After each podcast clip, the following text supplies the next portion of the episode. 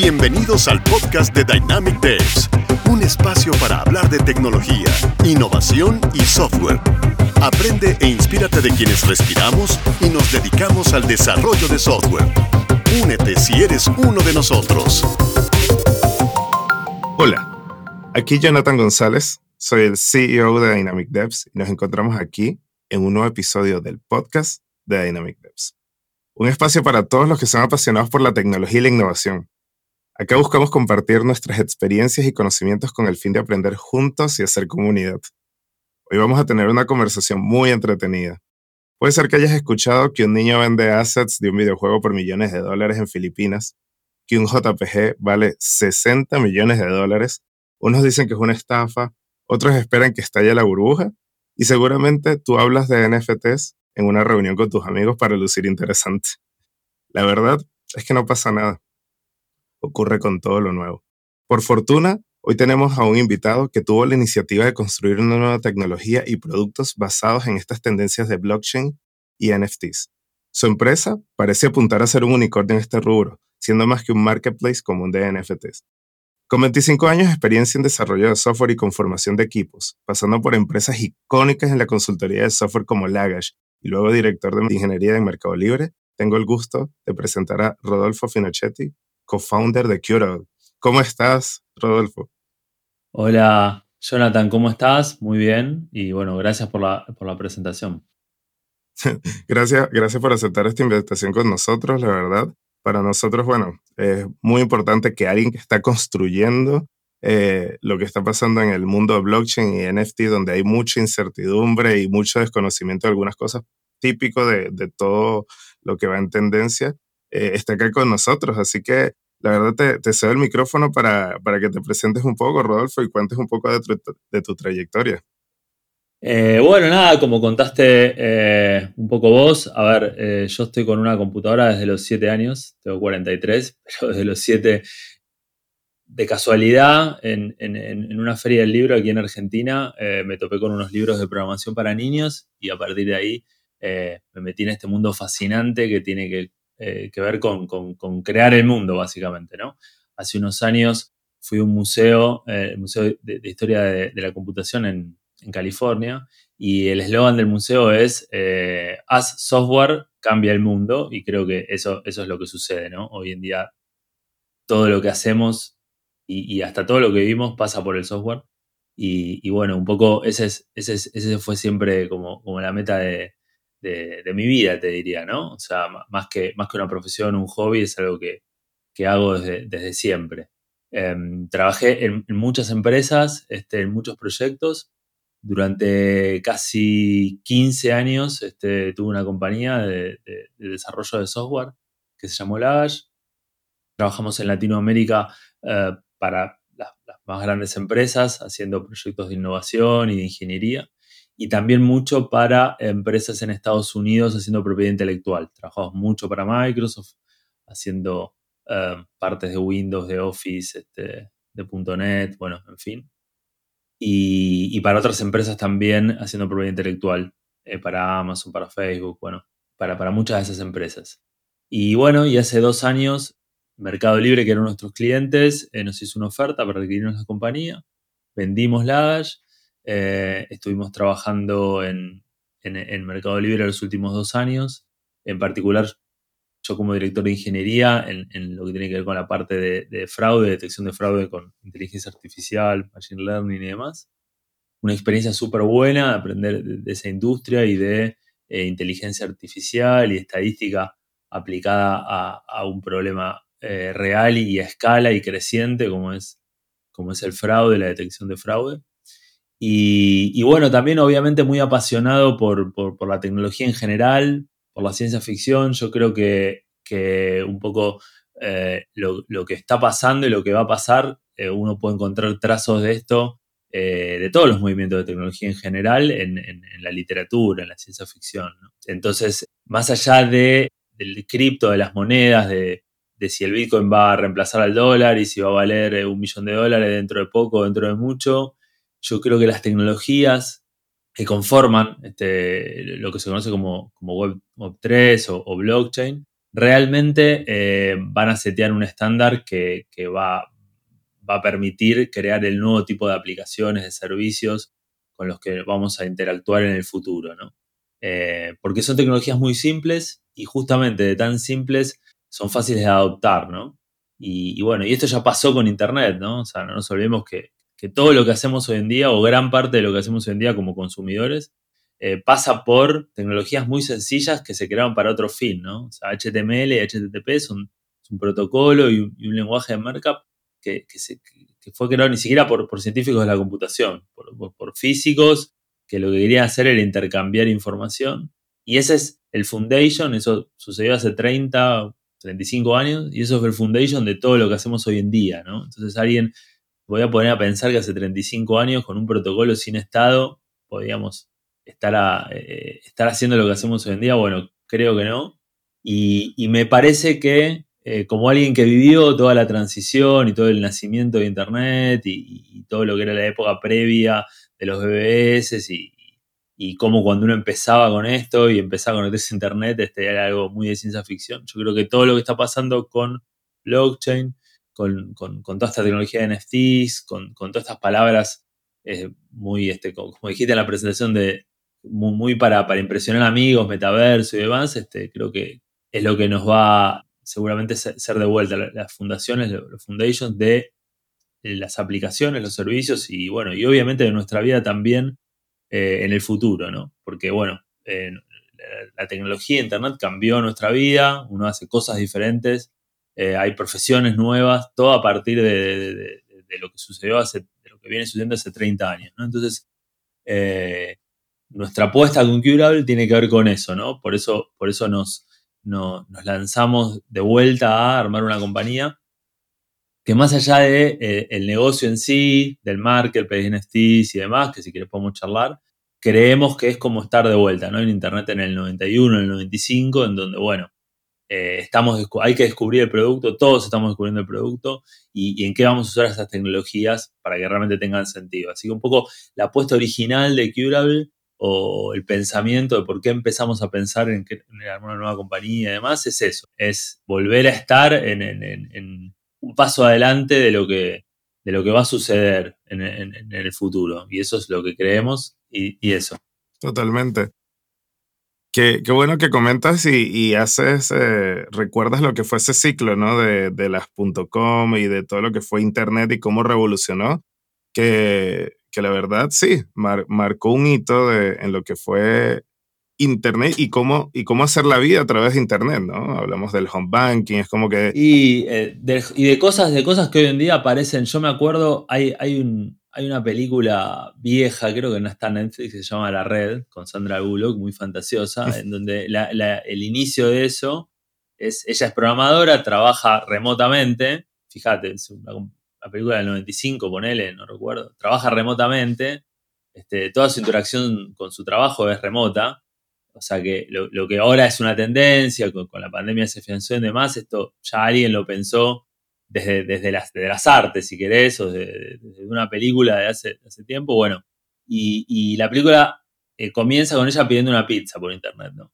Entonces, este, en ese momento, cuando yo hablaba de esto, no sé, con mi mamá, ponele, este, era era como una cosa, no, te entendían, no entendían que eso podía ser, funcionar mejor que ir a la pizzería, a la casa de pizzas de la esquina, a comprarla, ¿no? O sea, la, respuesta era, ¿y por qué voy a querer hacerlo por internet si puedo caminar media cuadra y, comprarla? Bueno, pasaron 25 años o más y, creo que hoy en día nadie va a, si nadie ni siquiera llama por teléfono, nadie nadie habla con alguien para, pedir algo de delivery.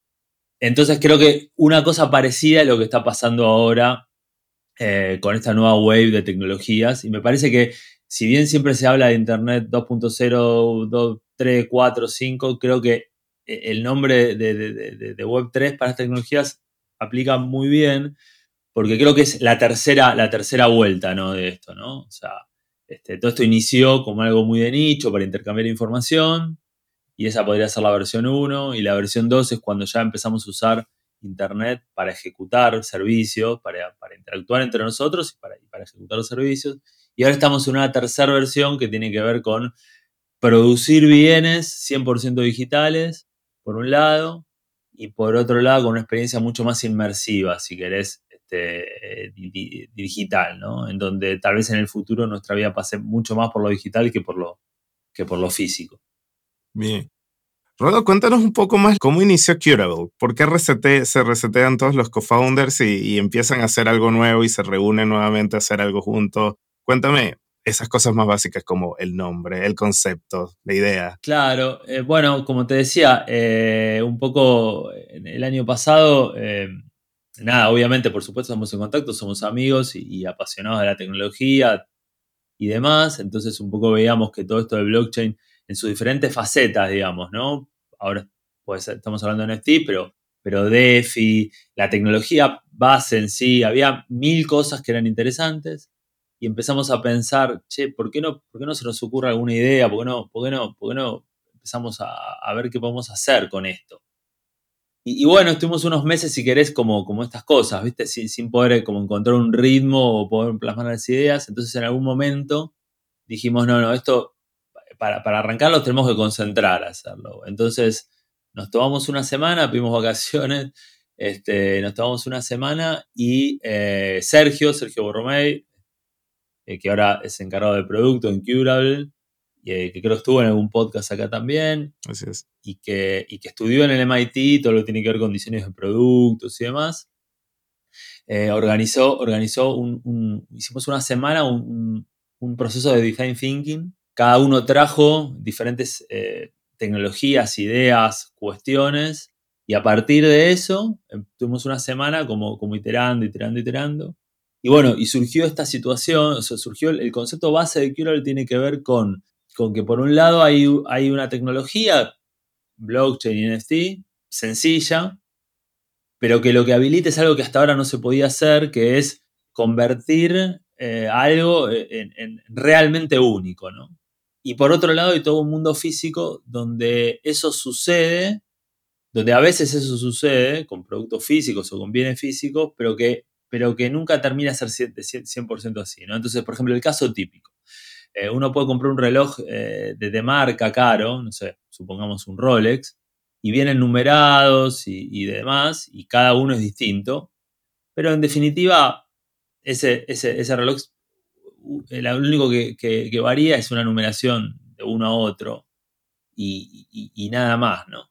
Bueno, con NFTs y con esta tecnología uno puede convertir esos objetos en realmente algo único, ¿no? Realmente algo que digitalmente es único, eh, que puede guardar un montón de propiedades en un lugar que va a existir para siempre, digamos, ¿no? Y que va a estar auditado y que todo el mundo lo, va a poder comprobar.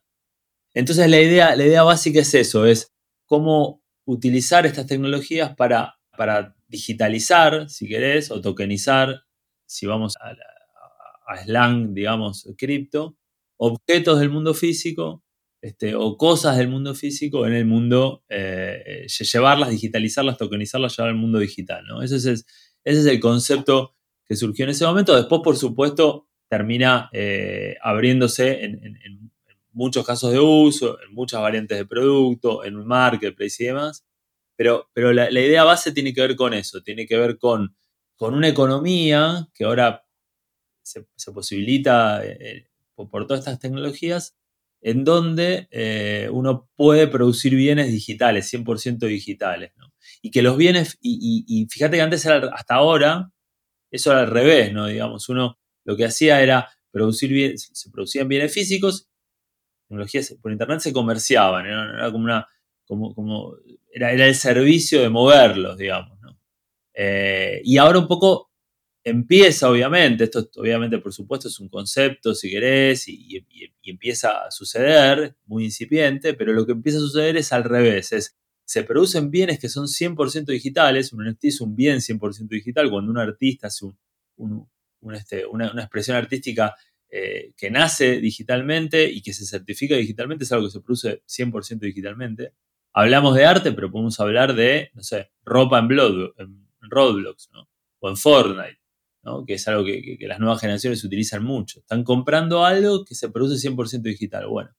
Eh, entonces, empieza a pasar al revés, ¿no? Al, haber bienes digitales, los bienes físicos tienen que empezar a, entrar en el mundo digital y no al revés, ¿no? El mundo digital en lo que, en lo que es el, comercio de bienes físicos. Un poco la idea de Curable es ese bridge, facilitar ese bridge o, generar la tecnología este, y por supuesto después la aplicación de esa tecnología, por eso hay diferentes casos de uso, diferentes puestas en la plataforma, para atender ese puente, ¿no? Lo que, lo que bueno, algunos llaman digital twins o, o physical con PH, ¿no? Que es esa fusión entre el bien digital o el producto digital eh, y el bien o el producto físico.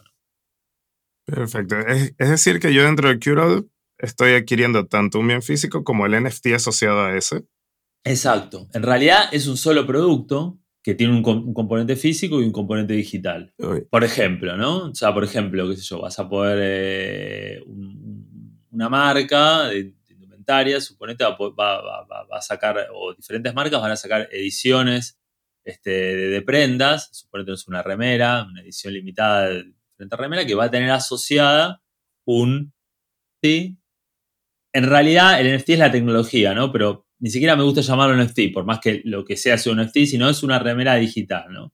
Que no solamente vas a poder usar o, tenerla en tu billetera para mostrarla, porque va a tener algún distintivo, va a tener algún, o, o va a estar intervenida por algún artista y va a ser una pieza como de arte única o alguna cosa así, sino que también la vas a poder usar en alguno de los de, las plataformas de metaverso que hay, llámese Roblox, Decentraland, eh, Sandbox, etc. Y además también vas a poder eh, agregarle eh, la información de lo que haces con ese objeto. ¿no? Entonces, por ejemplo, suponete tú compras una remera, yo compro una remera. Ahora yo esa remera la uso, no sé, para ir a un recital, tú la usas para componer música, la uso para programar. Y eso, además, me saco fotos en Instagram y voy documentando eso. Y eso va quedando en la blockchain, va quedando como parte, vía la tecnología del club, como parte de, ese NFT, de, eso. Entonces, este, no solamente esa remera física que se convirtió en digital, y que físicamente puede desaparecer porque se puede dañar y bla, bla, bla, va, va a existir siempre en, el, la blockchain, sino que además va a tener asociado y va a tener guardados todas las cosas que con esa remera se hicieron y se producieron. Es algo que es un poco extraño de explicar, es como explicar, es como, es como en el 95 explicar este, que ibas a comprar una pizza por internet, creo que, que es algo difícil en, si querés, de, de, no, no, entender ni de explicar, si, sino de visualizar cómo, va a ser. Pero no nos olvidemos, por ejemplo, que, no sé, hoy en día mucha gente, post pandemia mucha más, eh, no, va, no va a un lugar físico a trabajar. Yo no voy a un lugar físico a trabajar, creo que vos, Jonathan, tampoco, o muy poco. Tampoco. Eso quiere decir que, eh, por ejemplo, yo compro menos ropa yo compro menos ropa porque no, gasto menos ropa, no tengo necesidad de comprar. De hecho, este, la forma en que me visto cambió, porque uso mucho más bermudas que pantalones largos hoy en día. Eh, ahora te he puesto un pantalón largo, claro, porque hace frío en Buenos Aires, donde estoy. Pero, pero bueno, eh, entonces eso hace que, y, mi vida, mi vida laboral, sobre todo, eh, pasa mucho por lo digital. De hecho, nosotros creamos Curable sin vernos las caras, ¿no? O sea, nosotros hicimos todo este proceso que te cuento de discovery del producto, empezamos a trabajar en el producto, obviamente los aspectos legales de la compañía también, todo eso sin, sin vernos las caras los founders, ¿no? Nos vimos recién cuatro meses después, o cinco meses después. Entonces, eh, cuando uno habla de esto, de la remera que tiene su representación física y bla, bla, bla, bla, en realidad lo que tiene que pensar es que en el futuro tal vez lo que vayas a comprar para poder usar, entre comillas, en plataformas este, de, trabajo colaborativo o en plataformas recreativas para poder interactuar socialmente, son bienes digitales, mucho más que bienes físicos. Entonces, de la misma manera, como hace, vuelvo al mismo ejemplo porque me parece que, es muy ilustrativo, eh, hace 25 años este, decía, che, ¿para qué voy a necesitar comprar una pizza por internet o, pedir el link por internet si tipo llamo por teléfono o voy? Bueno, hoy, hoy en día lo haces más e, e, es un poco el mismo concepto. ¿Por qué? Porque las tecnologías hacen que la forma de vida de la gente empiece, de la gente de nosotros, empiece a cambiar. Entonces, esta posibilidad de trabajo remoto y de, no tener que interactuar físicamente para trabajar, que se da mucho en, nuestro ambiente de tecnología, pero se da también en, otras profesiones o en muchísimas profesiones más, eh, se puede hacer ahora o hace pocos años, donde tenemos conexiones rápidas en nuestras casas, donde tenemos cámaras baratas, donde tenemos buenos micrófonos, este, donde tenemos tecnología accesible para toda la gente. Eh, hace 10 años no se podría haber hecho, ¿no? O era muy difícil o para poco. No. Eh, entonces eso, va, eso generó un cambio social. La gente ahora interactúa diferente y eso hace que haya toda una economía que, bueno, y eso es un poco la tesis de, de.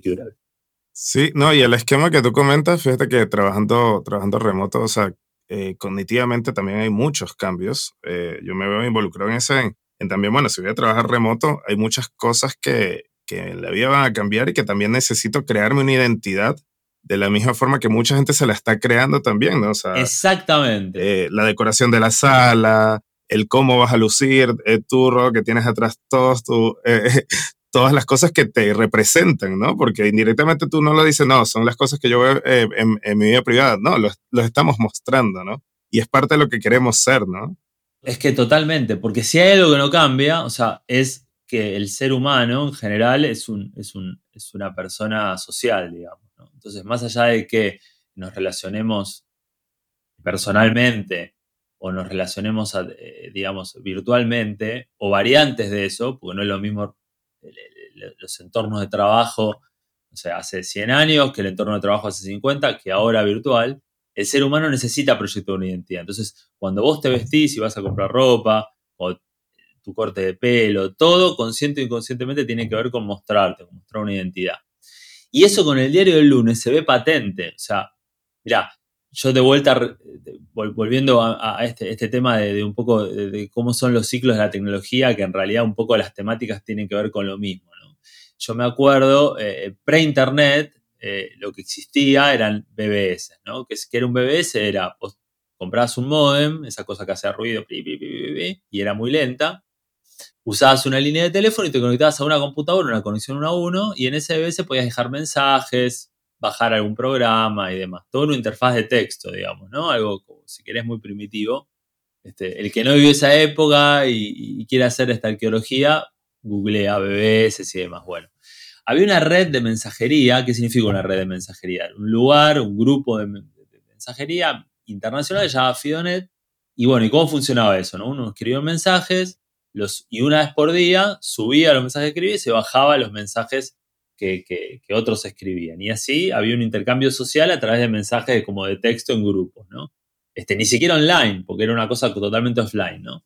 Eh, bueno, y, estos mensajes se agrupaban en grupos, justamente. Entonces había grupos de temática, de programación a grupos de interacción social. En Fidonet, en Argentina, que en algún momento también en esa época, 93, 94 y demás, este, tuvo bastante popularidad, de vuelta, bastante popularidad en un ámbito, digamos, técnico, porque para, para, poder lograr tener esta interacción, uno tenía que tener un modem, tenía que configurar el modem, tenía que configurarse un programa. Bueno, era una cosa como muy técnica. De la misma manera que hoy en día es bastante todavía técnico el mundo de blockchain. No quiero decir, uno tiene que bajar una billetera, crear un address, bueno.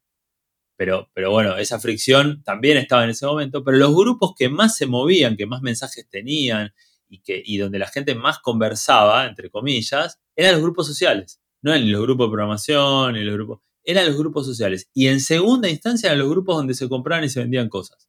Entonces vos fijate cómo eh, si uno mira, en ese momento no nos dábamos cuenta, nadie se daba cuenta de que la interacción social era importante y que si alguien hacía algo para generar eh, menos fricción en esa interacción social virtual y accesible a todo el mundo, eh, iba a ser el dueño del mundo, en comillas, ¿no? Como sucedió con Facebook. Claro. Este, nadie se da, digamos, solamente, bueno, pero, pero eso ya pasaba hace 20 años, 30 años con tecnologías muy primitivas y con mucha fricción. Entonces, eh, esa necesidad va a estar cada vez más presente y lo que hay que hacer justamente es bajar la fricción en, esta, nueva etapa de Internet, si querés. Este, y entonces un poco todo eso, si querés, es el espíritu de, de, de Curable. Y tengo una pregunta, porque igual eh, hay, hay muchos mitos de los cuales me gustaría profundizar contigo en este episodio, eh, de los mitos de lo que está pasando con los NFTs. Eh, sin embargo, eso no fue un impedimento para que Curable iniciar a saber, estamos en el momento correcto, lo hacemos temprano, sabiendo que pudiera, que hay muchos mitos alrededor de ellos, ¿no? De que quizás hablar de NFTs asociado a Curable, estamos en un proceso donde se habla de, especulación extrema, que hay personas que solo buscan comprar, vender, sin, sin la concepción real de lo, del por qué está, si bien hay libertad de poder hacerlo. Y también muchos, muchos rumores, ¿no? Como el robo de la propiedad intelectual. Eso, quiero saber cómo como ustedes, ¿cómo definieron? Ya estamos en este momento, entramos en todo, se podría decir, comillas, desorden típico, o esperarse un poco más. ¿Cómo, hubo ese debate interno simplemente fueron? Sí, sí, por supuesto que sí. Eh, a ver, eh, varias cosas. Primero, yo creo que de vuelta, eh, NFT es una palabra que está buena usar porque creo que ya mucha gente lo entiende, sabe el concepto de lo que es, pero a mí no me gusta en particular, por lo menos para describir lo que nosotros hacemos. Creo que NFT es una tecnología y es algo muy sencillo, una tecnología muy sencilla, ni siquiera es algo que es complejo. Y básicamente lo que te habilita es eso, te habilita a convertir, generar un, bien digital que, tiene una firma que es único, digamos. Y es una tecnología, y, como toda tecnología la puedes usar para producir cosas especulativas, para producir cosas que, tienen este, eh, que, tienen, que van a tener valor porque van a resolver una problemática y porque la gente las va a usar o cosas que no, que no, van a tener valor, ¿no? Entonces, de, vuelta, si vamos a Internet en el... ¿Por qué estallan las .com en el 2000, en, el mundo? Porque por, lo mismo que por ahí puede estar pasando ahora con, estas tecnologías o con NFT, porque había muchos que estaban haciendo algo que tenía sentido, suponete Amazon, eh, aunque en ese momento no se visualizara, qué sé yo, Amazon en ese momento vendía libros, uno, digamos, era su fuerte, digamos, ¿no? El plan de negocio se conoció después, pero en ese momento vendía libros. Entonces la gente decía, Tipo, y che, ¿y esto vale lo que supuestamente vale? Porque, tipo, hay cadenas en Estados Unidos que venden más libros. Bueno, pero estaba haciendo algo que tenía sentido y construyó algo que tenía sentido. Pero después había muchas otras este, compañías que no estaban haciendo, este, estaban haciendo cosas que no tenían sentido y que levantaban mucho dinero. Yo recuerdo un caso acá en Argentina, acá en Argentina hubo muchas.com eh, este, y muy pocas sobrevivieron. Creo que tal vez de esa época el, caso, el caso es Mercado Libre, el caso fundamental, porque el resto, por más que hubo, mucho, eh, muchos juntaron mucho dinero, como Patagon, por ejemplo, que intentaba hacer una casa de puertas online, y, la idea tal vez era buena, pero la ejecución seguramente tuvo algún problema y por eso no, prosperaron. Yo recuerdo lo que sea.com, ¿eh? Bueno, esto te justamente. Ah, después había muchas otras que, eh, digamos, no solamente la ejecución era mala, sino que era un delirio, lo que sea.com. Había una que hoy en día hasta el nombre sería, eh, sería medio, medio mal visto, somosgordos.com, ¿no? tipo una punto que, y habían juntado en ese momento, te hablo año 91, hace 20 años, cuando el dólar valía mucho más todavía, no sé, un delirio de dinero, no sé, 6 millones de dólares, una cosa así, para una página de internet que te, proponía, no sé, este, una, alguna dieta personalizada era medio delirante, digamos, ¿no? Pero había un hype. En algún momento el mercado ajusta, en algún momento el mercado dice, che, a ver, ¿quiénes son los que están ejecutando bien? ¿Qué ideas van a tener tracción? Eh, y bueno, y el resto se cae. Y con NFT es lo mismo, es una tecnología. Entonces, si vos me preguntás, y volviendo ya específicamente a esto de NFT, yo te digo, los primeros que llegaron, eh, por ejemplo, hablando del arte, ¿no? O sea, ¿dónde, ¿dónde se inicia todo esto? Esto se inicia con eh, los, famosos CryptoPunks, ¿no? Donde, donde ahí hay un concepto artístico que te puede gustar o no, pero tiene valor. Yo creo que esos, digamos, que, que un CryptoPunk hoy día quiero que valga 20 millones de dólares, 25 millones de dólares, tiene sentido. Podemos discutir si es un poco más, un poco menos, pero tiene sentido que valga. ¿Y por qué tiene sentido que valga? Porque más allá del hecho artístico, es revolucionario.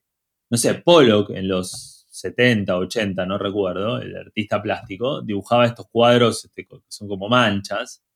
Entonces, más allá de, porque yo no soy especialista en arte, pero más allá de, si, de, la, técnica y si son lindos o feos, bueno, esa, discusión, digamos, fue el primero que lo hizo eh, y el que expresó un concepto con eso, y, y, por eso pasaron 40 años y un polo sigue valiendo lo que sigue valiendo. Y después de Polo vinieron un montón que intentaron hacer dibujo con manchas y seguramente hasta serían más bonitos y tendrían mejor técnica y un montón de cosas. Pero, pero, pero, no, pero no valen, no, valieron nunca, más, nunca lo que valió un polvo. Esto es lo mismo, los CryptoPunks sí para mí tienen sentido porque son los primeros. Alguien agarró y dijo, che, arte generativo, piezas de arte únicas que solamente se pueden, que no se pueden duplicar. Generó un concepto y de hecho generó un estándar, porque no había ni estándar en ese momento. Entonces, ¿tiene sentido que valga 20 millones de dólares? Sí, ahí creo que hay un valor real. Muchos de los que vinieron después eh, ya no, sé si tienen valor real. Digo, sacar una hacer un, dibujo y sacar una foto, un cuadro y subirla como NFT, bueno, ¿qué valor real tiene? Digamos, hay un concepto detrás, la gente, esto es un servicio que la gente puede usar. Por eso, por ejemplo, los, los, los también tienen un valor real, porque no solo fueron, suponete, los segundos o los terceros en esta oleada, pero inventaron todo un concepto, un concepto de comunidad, de comunidad virtual que, se reúne a través de, comprometerse de alguna manera comprando uno de estos y después todo un drop y beneficios y, bueno, y obviamente toda la parte financiera. Entonces ahí hay un valor, obviamente, y por eso valen lo que valen y por eso ahora eh, hasta compraron a la empresa que hizo los CryptoPunks y demás. Ahora, los que vinieron después, y bueno, algunos tendrán sentido, otros no. Después, como también pasó en, esa época de, de las .com, eh, muchas de las que llegaron primero se caerán porque llegaron demasiado antes. Todo eso tiene que ver también con el nombre nuestro, ¿no? Curable. Es, che, vamos a hacer algo con la tecnología que tenga sentido, que esté curado, que tenga sentido. Si vamos a dedicarnos a la, vertical de, artistas o de, arte, por ejemplo, que es lo más obvio y lo que primero eh, se empezó a usar con NFT, bueno, vamos a darle, vamos a darle nuestra tecnología o, crear tecnología para que los artistas puedan crear cosas en el universo digital, que no sea sacar una foto, un cuadro solamente, ¿no? Que tenga sentido. Y lo mismo para las marcas y lo mismo para los objetos, que no sea solamente, che, agarro un reloj y digo que el reloj tiene un NFT asociado, ¿no? Que, haya que haya un concepto, que haya que, después que la gente pueda hacer algo en ese NFT, no solamente mostrarlo y tenerlo en su billetera. Eh, eh, de eso se trata, creo, ¿no? Entonces, eh, y, bueno, y, después también tratamos de salir o, no estamos en el tema de la especulación, ¿no? Obviamente, como decís vos, hay mucha especulación. Con esto se termina usando NFT como si fuera un derivado financiero, ¿no? De la misma manera que uno puede comprar un, no sé, este, qué sé yo, este, eh, puede apostar o puede comprar de alguna manera, no sé, a cuánto va a subir el petróleo.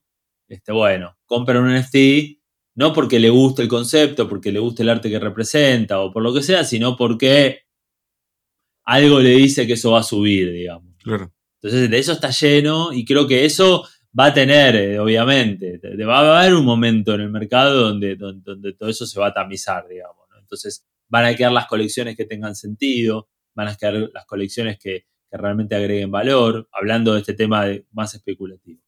Y después la tecnología, por supuesto, va a empezar a, seguir evolucionando en el sentido que se van a empezar a encontrar usos, más usos de esa tecnología. Nuestra apuesta es ir a eso, es, che, ¿qué uso se le puede dar a la tecnología a, blockchain? ¿no? Vos fíjate que esto de los NFT sería como una especie de uso eh, de segunda vuelta del uso. ¿no? El primer uso, si querés, inicial es, che, con esto vamos a crear un sistema financiero, ni siquiera un sistema financiero, un sistema monetario. Sobre el sistema monetario vamos crear un sistema financiero. Eso es el origen, si querés, de, conceptual de, tanto de, Bitcoin, del blockchain y de los smart contracts. Ahora, ahora se está empezando a ver con esta tecnología, che, bueno, los finanzas está muy bien, es el inicial, pero esto, esto es muy poderoso. ¿no? Vos pensás que ¿Qué significa la red de, eh, Smart Contract o la red de Ethereum o cualquiera? Hablo de Ethereum porque es la principal, pero, pero puede haber cualquiera. Significa que hay una computadora mundial distribuida en la que uno puede ejecutar código y que no es de nadie y que ese código es público para todo el mundo y que y, de vuelta, ¿no? O sea, que va a estar ahí siempre. Es una computadora mundial distribuida donde puedo ejecutar código en una máquina de, Turing completa, ¿no? Acá me pongo nerd en esto. o sea, pensemos un poco en eso. Es, es, realmente revolucionario, digamos. Y no porque ese código pueda hacer eh, que yo gane más plata con un NFT o con DeFi, lo que sea, sino porque es una computadora de la que puedo correr código. Bueno, muchachos, ahora ya está la computadora, ya está Obviamente hay que afinarla, el gas tiene que valer menos, todo. Ahora no tenemos que poner a crear valor sobre esa computadora. De la misma manera que alguien creó HTTP y el protocolo ya está. Listo. Ahora hay que crear valor. Ahora hay que crear Amazon, hay que crear Facebook, hay que crear Google, hay que crear. Bueno. En el futuro va a venir un. Y, por eso Facebook se mete en esto. Porque, digamos, un tipo como Zuckerberg, que te puede gustar o no, pues es un personaje que tal vez para muchos les parece medio siniestro, pero es indiscutido que, tiene, que es muy. Para mí es indiscutido que es un visionario. Entonces se da cuenta de esto. Totalmente. Eh, se da cuenta de que estas tecnologías son el futuro y que lo que hay que crear, o sea, las tecnologías ya están, o casi están, porque como todo esto es evolución, le falta un poquito, pero casi están. Ahora hay que crear valor sobre esta tecnología. Bueno, y al principio el valor que se crea siempre es, algunos crean valor y otros no crean valor. Pensar, pensar un producto o crear valor es algo que es complejo. Entonces algunos hacen lo que sea.com y algunos hacen Mercado Libre, bueno, por poner el ejemplo. Claro. Oye, y cuéntame algo. El, futuro de, de Curable, teniendo en cuenta el contexto, ¿cómo los ve? Y también otra pregunta asociada a eso. ¿Cómo saber que Ethereum realmente es la fuente de la verdad de donde todos esos assets se están registrando ese blockchain? ¿Qué sucedería si se crea otro blockchain y empieza, em, se empieza a, a crear eso, estos NFTs dentro de esos, de esos blockchain y las adopciones gubernamentales para defender lo que son propiedades intelectuales y que decir realmente esto es tuyo de una forma legal, manejar, no sé, cosas como demandas, eh, alegar eh, royalties, todo esto. Cuéntame un poco qué, han visto de esto. Bueno, muchas preguntas, ¿no? Eh, a ver, respecto a cuál es la blockchain dominante y demás, de vuelta, ¿no? Hoy en día hablamos de Ethereum y hay muchas otras redes y esto se puede, de hecho, nosotros estamos soportando multichain, digamos. ¿Cuál va a ser la dominante? Yo, esto es una opinión personal y, probablemente me equivoco, lo voy a decir. Yo, yo creo que acá, eh, obviamente el que llegó primero tiene una ventaja, pero me parece que acá el, tema es cómo justamente esta tecnología que ya está definida y de base em, empieza a ser más óptima. ¿Y qué quiero decir con más óptima? De vuelta, no sé. Hace, este, eh, hace, cuando salió HTTP, te conectabas por modem, era muy lento, Tipo, comprar la pizza era muy difícil, sobre todo porque era muy lento y la tecnología tenía mucha fricción. Acá el problema hoy en día es, son los costos, digamos. ¿no? Ethereum es una red que es muy costosa. Cualquier transacción, eh, por más que sea sencilla de ejecutar, tiene un costo relativamente elevado. Entonces, para, para poder empezar a crear productos cada vez más complejos sobre esta gran computadora que, son las, las blockchain con smart contract, Ethereum o lo que sea, lo que se necesita es que em, la tecnología sea más eficiente, eficiente en su ejecución. Hay toda una, cuestión, obviamente, de ecología detrás y demás, estar íntimamente relacionada con, qué tan eficiente o no es eh, la, tecnología para poder ejecutar ese código. Es eso. Eh, entonces, si vos me preguntás cuál va a ser la dominante, van a existir como siempre, van a existir muchas. Eh, y van a tener algunas, van a tener unos usos más específicos que otras. Eh, y lo bueno de la tecnología es que además permite justamente que estos, estos assets, estos NFT, realmente puedan ser multiplataforma y que no estén duplicados. ese, problema se puede resolver hoy en día, nosotros lo estamos resolviendo. Pero si vos me preguntas cuál va a ser la dominante, y bueno, yo creo que la dominante va a ser la que, la que se convierta en más eficiente, ¿no? la que te permita, porque digo, no tiene que ver solamente con cuánto, si es caro o barato ahora. Eh, la, eficiencia tiene que ver con, que necesitas que sea eficiente para, hacer productos más, cada vez más complejos, quiero decir.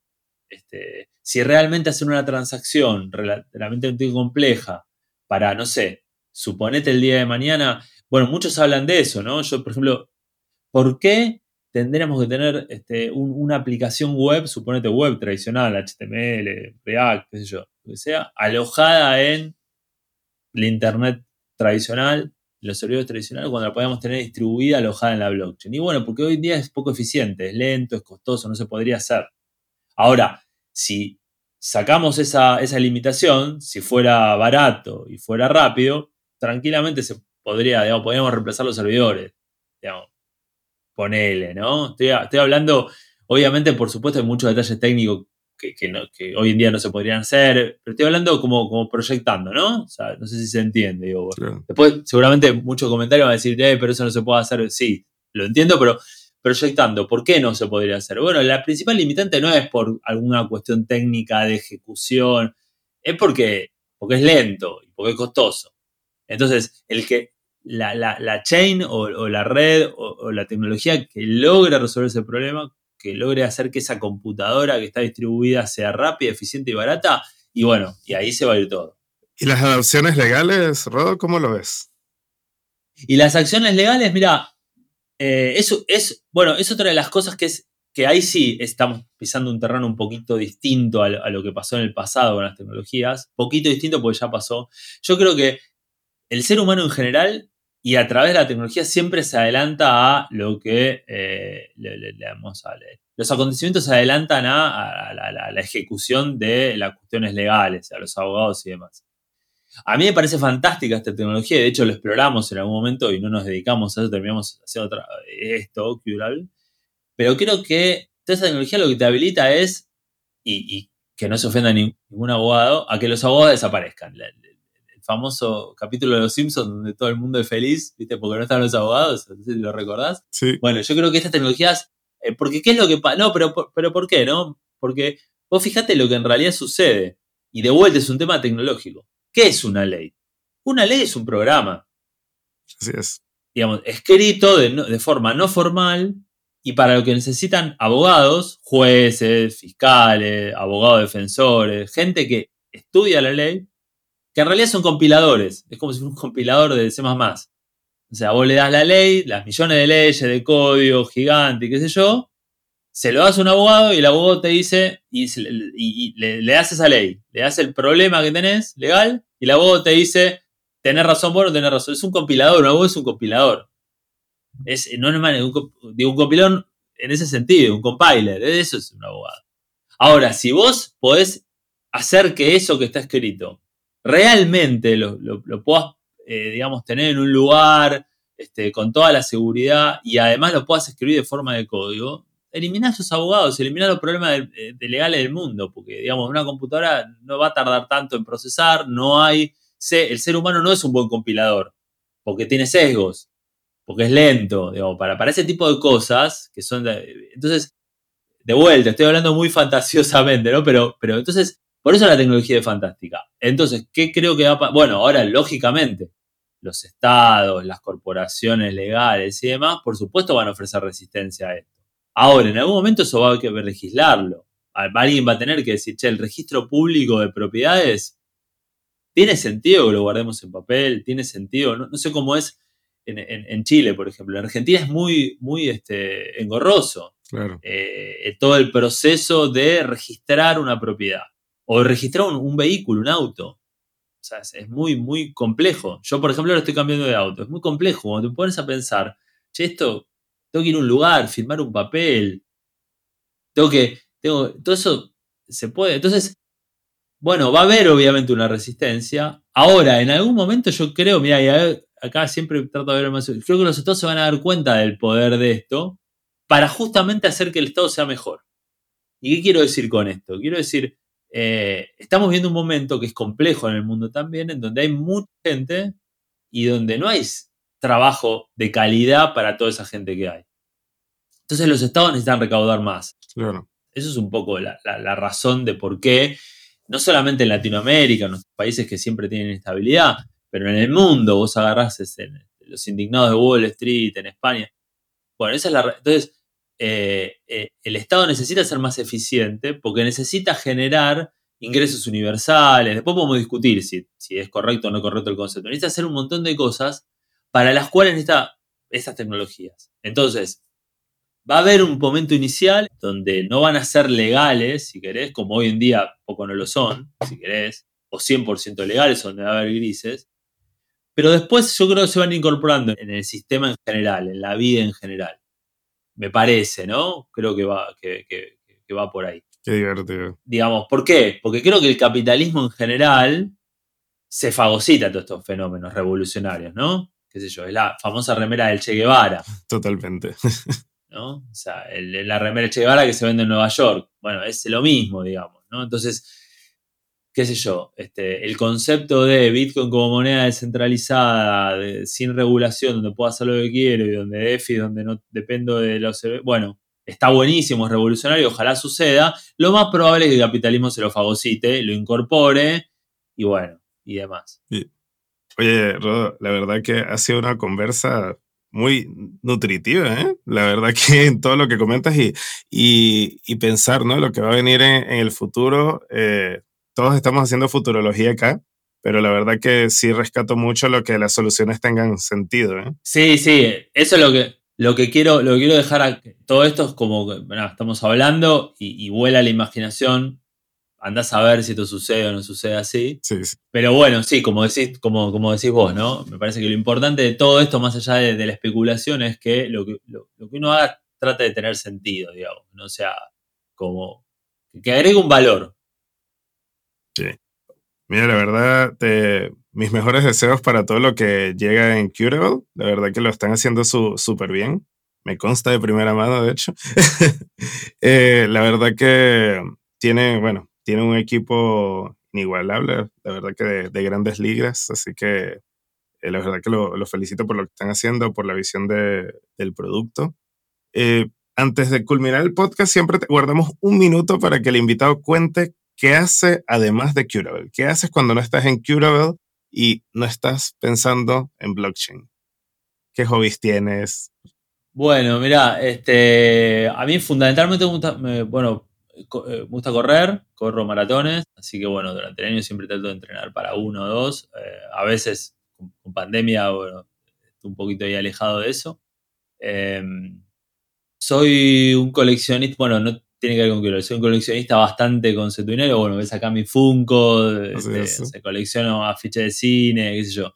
Tengo como ese hobby este, en general del coleccionismo por temporadas, ¿no? A veces puedo coleccionar una cosa, a veces otra, pero eso también es algo, es algo que hago.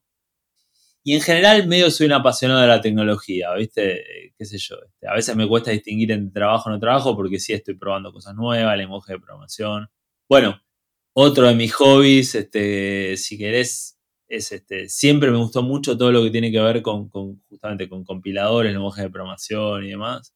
Así que cada tanto me pongo a programar un compilador, una variante de un lenguaje que creo yo, cosas de ese estilo. Este, pero bueno, me, cuesta pensar en términos de hobby o no hobby cuando hablo de estas cosas más técnicas porque, bueno, es un poco todo, todo termina en el mismo lugar. claro. Bueno, y después, obviamente, por supuesto, tengo dos hijos, comparto mucho tiempo con ellos también. Pero bueno, eso básicamente en mi vida pasa un poco por ahí.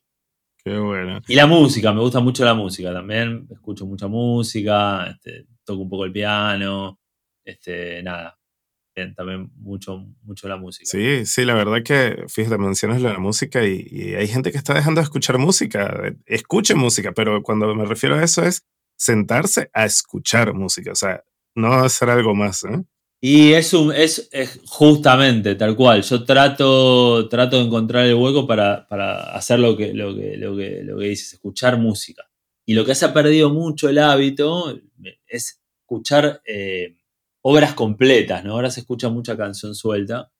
Y bueno, a mí me gusta escuchar obras completas. No sé, cuando uno escucha un disco entero, ese disco. Por eso de vuelta, ¿no? Todo engancha ahí un poquito.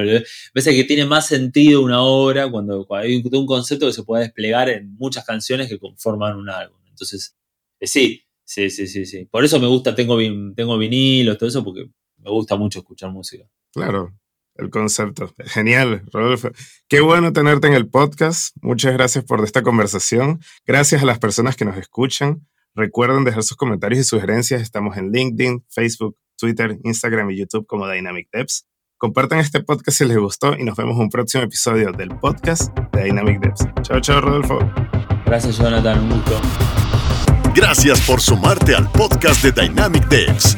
Síguenos en Instagram, LinkedIn, Facebook Twitch, YouTube como Dynamic Devs y en Twitter como DevsInfo.